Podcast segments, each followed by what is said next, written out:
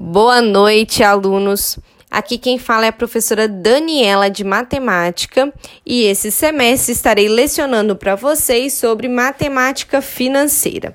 Vamos falar um pouco da ementa das duas primeiras semanas do ano de 2021.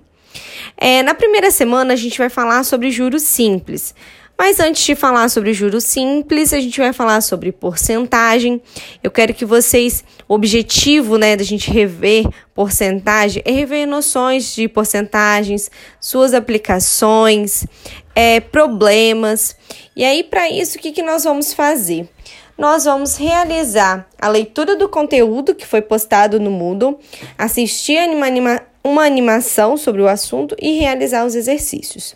Depois a gente vai ver que a gente tem como resolver porcentagem através de regra de 3.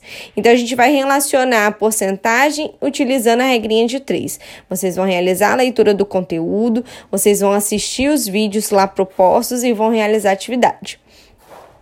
E aí, no finalzinho da semana, a gente vai ver juros simples, que vai ser resolver os problemas reais envolvendo juros simples. E aí, lá no vídeo vai estar tá explicando o que, que é juros simples. A gente vai ver que o único lugar que a gente vê juros simples é na poupança.